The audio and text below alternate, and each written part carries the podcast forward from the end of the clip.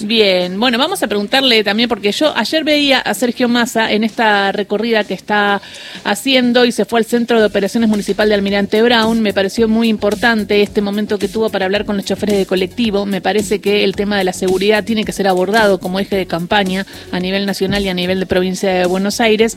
Y eh, en ese sentido estuvo el precandidato a presidente de Unión por la Patria ahí hablando con los choferes, viendo todo el centro de monitoreo, viendo que le dieron los botones antipánicos choferes que venían exigiendo esto, que muchas veces se les prometió y no terminaba de generarse. Así que mm, eh, pensé en, charlar con el ministro de Transporte bonaerense para ver cómo viene este proceso, porque está, por un lado, el tema del transporte, pero el tema de la seguridad eh, que lo aqueja un montón y está del otro lado de la línea Jorge Donofrio. ¿Cómo va, ministro? Acá Gisela Usaniche, Carlos Ulanovsky y equipo lo saludan. ¿Qué tal, Gisela y equipo? ¿Cómo les va? Muy buenos días. Muy buen día. Estábamos justo hablando porque estamos hablando de la app Recreo. No sé si la conoce, pero es la app de turismo bonaerense. No sé si ya se la bajó, pero te marca. Bien, he encontrado muchos lugares para ir un fin de semana a comer y hacer una escapadita muy bueno para las escapadas, porque te avisa, por ejemplo, en tal lado está el festival eh, del poncho, no sé, o de la cerveza, o de la pizza, o del salame. O, incluso las fiestas patronales, o por ejemplo la del salame Quintero en Mercedes, o la del ternero en, en Ayacucho. No, no, eh, tiene unas prestaciones que son fabulosas. Sí, y bueno, justo a partir de ahí lo pusimos como consigna, porque en un rato estamos hablando con la ministra de Turismo de la provincia de Buenos Aires, y nos contaba eh, Fer que se fue, se tomó el el, tren de Mercedes a Tomás Joffre, se fue a la pulpería a comer y le fue muy bien en este tren. ¿Cómo le está yendo al tren turístico? Eh, mira, fabuloso. Yo estuve incluso cuando se eh, se reinauguró o se, se, volvió a poner en, funciones. Y además lo que es Tomás Jofre es un polo eh, gastronómico espectacular que funciona ahí en Mercedes, que no solo está la pulpería, que es la, original, sino que hay un montón de lugares, entretenimiento para los chicos, hay una plaza también eh, en el centro del pueblo donde hay artesanos, productos regionales, no, no, es para ir a pasar un día muy lindo. Bien, lo vamos a tener en cuenta, invitamos también a los oyentes a hacerlo, pero eh, hablemos de la seguridad y el transporte que están muy vinculados porque todo sucede en los delitos a veces en las calles y eh, hay zonas que la están pasando mal y en eso se veía choferes que vivían situaciones de inseguridad. Eh, en ese sentido se viene dando todo este proceso de generar botones antipánicos y seguridad para choferes y pasajeros. ¿Cómo viene el proceso? Bueno, en la provincia de Buenos Aires, eh, Axel Kicillof tomó la, decisión eh, no solo de que exista el botón antipánico, sino cámaras de seguridad vinculadas a un centro de monitoreo que opera la, policía de la provincia de Buenos Aires, donde ese centro de monitoreo, que salió muchísima plata, está funcionando ya en eh, Puente 12. hoy tenemos más de mil unidades que están eh, conectadas y reportando al, al, centro de monitoreo. Pero también estamos, iniciamos un, un trabajo eh, con los, eh, los municipios para que las, las, líneas comunales, que también son responsabilidad de, de la provincia de, de, Buenos Aires, además de reportar las imágenes y la alerta al centro de monitoreo de la policía, también lo hagan en el centro de monitoreo municipal, como ayer en Almirante Brown, que es uno de los pioneros que está trabajando en este, en este tema. Nosotros estamos apuntando que a las 8.500 unidades que tenemos en la provincia de Buenos Aires, antes de, fin de año estemos por arriba del 80% de, de cámaras y botones instalados. Eh, y ahora, eh, Almirante Brown, ¿es un ejemplo de lo que puede suceder también en otros centros de monitoreo o es uno de los ejes en donde salen muchas líneas de colectivo? Eso no termino de entender. No, no, no. El, cada municipio, vos sabés que hay tres niveles de, de, de empresas de transporte. Las nacionales, que son, que esto no es órbita nuestra, que es del Ministerio de Transporte de la Nación, que son las que pasan del conurbano a la ciudad de Buenos Aires. En esas no tenemos injerencias, pero sí eh, hace muy pocos días eh, eh, se presentó el, el 911 federal con un botón de pánico que funciona vinculado a través de la tarjeta SUBE. Eh, nosotros en la provincia de Buenos Aires eh, lo que estamos instalando es, además del botón de pánico, eh, las cámaras de, seguridad. Y después tenemos las líneas provinciales y las municipales. Con las municipales iniciamos con los intendentes ya un proceso de instalación masiva de, cámaras, por eso te digo que más del 80% va a estar cubierto antes de, fin de año y haciéndole cumplir a las empresas de transporte eh, la instalación de las cámaras porque venimos pagando eh, más de 170 millones por mes en subsidios específicamente para la instalación de cámaras. Ah, bien, entonces, la instalación de cámaras es eh, toda la parte interna del colectivo por si sucede algo y también la parte externa.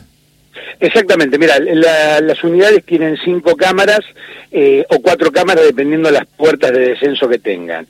Eh, y hay una cámara que eh, marca el exterior, otra que marca la situación del chofer y después el resto todo el todo el, pasaje. Cuando se activa el botón de pánico, automáticamente empieza a transmitir al centro de monitoreo y además el operador eh, puede modular con el con el chofer y el chofer con el con el operador. Y este es presupuesto que sale de la provincia de Buenos Aires para generar todo este sistema y los 8.500 eh, colectivos de líneas provinciales estén seguros. Exactamente, mira, de la misma manera que la provincia de Buenos Aires se hace cargo de la totalidad de los subsidios de su transporte, ¿no? No, no recibimos absolutamente nada de, de, otra de otra jurisdicción pero lo que hemos hecho es eh, agregar en la liquidación proporcionalmente por cada unidad eh, y esto suma más de 170 millones que vamos a estar haciendo una actualización de precios también en, los próximos días. Y a esto pero de todas maneras el empresario de, de alguna manera colabora también porque cada unidad el Estado está haciendo una inversión en cada unidad de una empresa privada eh, a ver, la, ley que, tenemos en la provincia de Buenos Aires pone en cabeza del, empresario que exista esta, eh, esta tecnología.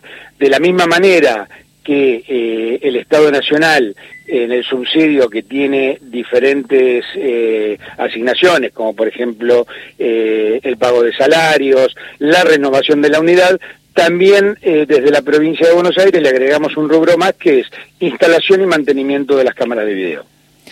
Bien, o sea que es el Estado de nuevo, ah, bueno, generando la política, eh, digo, ¿los empresarios están, van a seguir parando o están contentos con lo que está sucediendo? Porque eh, acordemos, recordemos que hacía lockout patronal estos empresarios hace poco. Exactamente, bueno, creo que desde eh, días atrás que eh, llegaron a, terminamos una situación de conflicto y los recibió el, el ministro Massa, creo que la situación ha quedado en claro y no habrá más situaciones de conflicto. ¿Y porque qué más le pueden pedir al Estado? No, en realidad, mira, lo que tienen que entender eh, y hay que explicarle muy bien, lo que está en juego acá mm, eh, no era el pago de, sueldo de los trabajadores, sino los márgenes de ganancia de los empresarios. Lo que tienen que entender es que no son los únicos empresarios que han tenido y que tienen problemas en la Argentina por un proceso inflacionario. De hecho, ninguno de los argentinos escapamos a ese mismo problema. Eh, y reclamaban, por ejemplo, un margen de ganancia que había recortado el ex ministro Dietrich. Ahora, ahí no le hacían paros ni locao patronales para recuperar lo que les había quitado Dietrich. Bueno, Donofrio, eh, y perdóneme, lo estaba escuchando, ¿y por qué no le hacían paro a Dietrich? Habría que preguntar a los empresarios y a los presidentes de Cámara seguro, en este momento. Seguro usted tiene, seguro usted tiene... déjeme contarles una, eh, una situación que se dio con el último paro de, ese día viernes. El día anterior, día jueves, porque veníamos trabajando todos los días para solucionarlo, estaba ya la solución, que es lo que verdaderamente después al día siguiente se, se firmó paritaria y hubo un acuerdo. Uno de, los, de las facciones gremiales que responde a la, al grupo DOTA adelantó, ustedes recuerden, el paro a las 4 de la tarde, en vez de empezarlo a 0 horas, con lo cual nos dejó sin margen de maniobra para poder evitar el paro del día siguiente. Si no, ese día se hubiese levantado el paro y no hubiese habido eh, el, un día viernes eh, de suplicio para la gente. Sí, sí. Bueno, claro, es que ahí se ve, por eso le, pregunto, porque... Por eso juegan políticamente algunos. Y mira, basta, yo esto lo señalé muy bien, eh, basta con mirar las lunetas de los colectivos de esas empresas y ver la propaganda política que tienen. Sí, sí, sí, que es muy son muy críticos y mencionan eso, que justamente el servicio se está deteriorando por culpa de la irresponsabilidad del gobierno. Así dicen esos carteles. Exactamente. Bueno, nosotros podemos decir que más allá de irresponsabilidad para no cuidar a los choferes es no haber puesto las cámaras cuando le dimos la plata para hacerlo. claro, entonces las cámaras están eh, siendo puestas, está poniéndose el proceso en marcha eh, de la política de seguridad para todo este sector que estaba en riesgo y además hubo una reunión con Sergio Massa que considera donde hubo un acuerdo o alguna al menos un son de paz entre estas cámaras y el gobierno nacional es que en realidad terminó acordándose por lo mismo que habíamos ofrecido 30 días antes, con lo cual hubo algunos que eh, empujaron el conflicto en vez de tratar de, mm, buscar soluciones. Hoy estamos en ese proceso, hoy el sistema está, está funcionando, hay una mesa que trabaja... Eh, para encontrar soluciones a, a, temas puntuales, porque obviamente eh, siempre hay cuestiones para solucionar, pero yo estimo que estamos ya en el buen camino.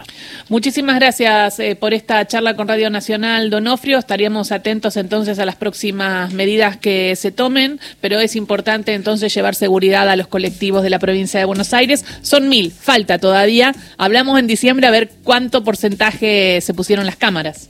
No puedo decirlo ahora porque estoy en veda de anuncios de, es verdad, es verdad. de, gestión. Terminada la terminada la elección paso, van a estar, vamos a estar dando a conocer las miles de cámaras que se están instalando en este momento. Muchísimas gracias, ministro. Que, que tengan buen día.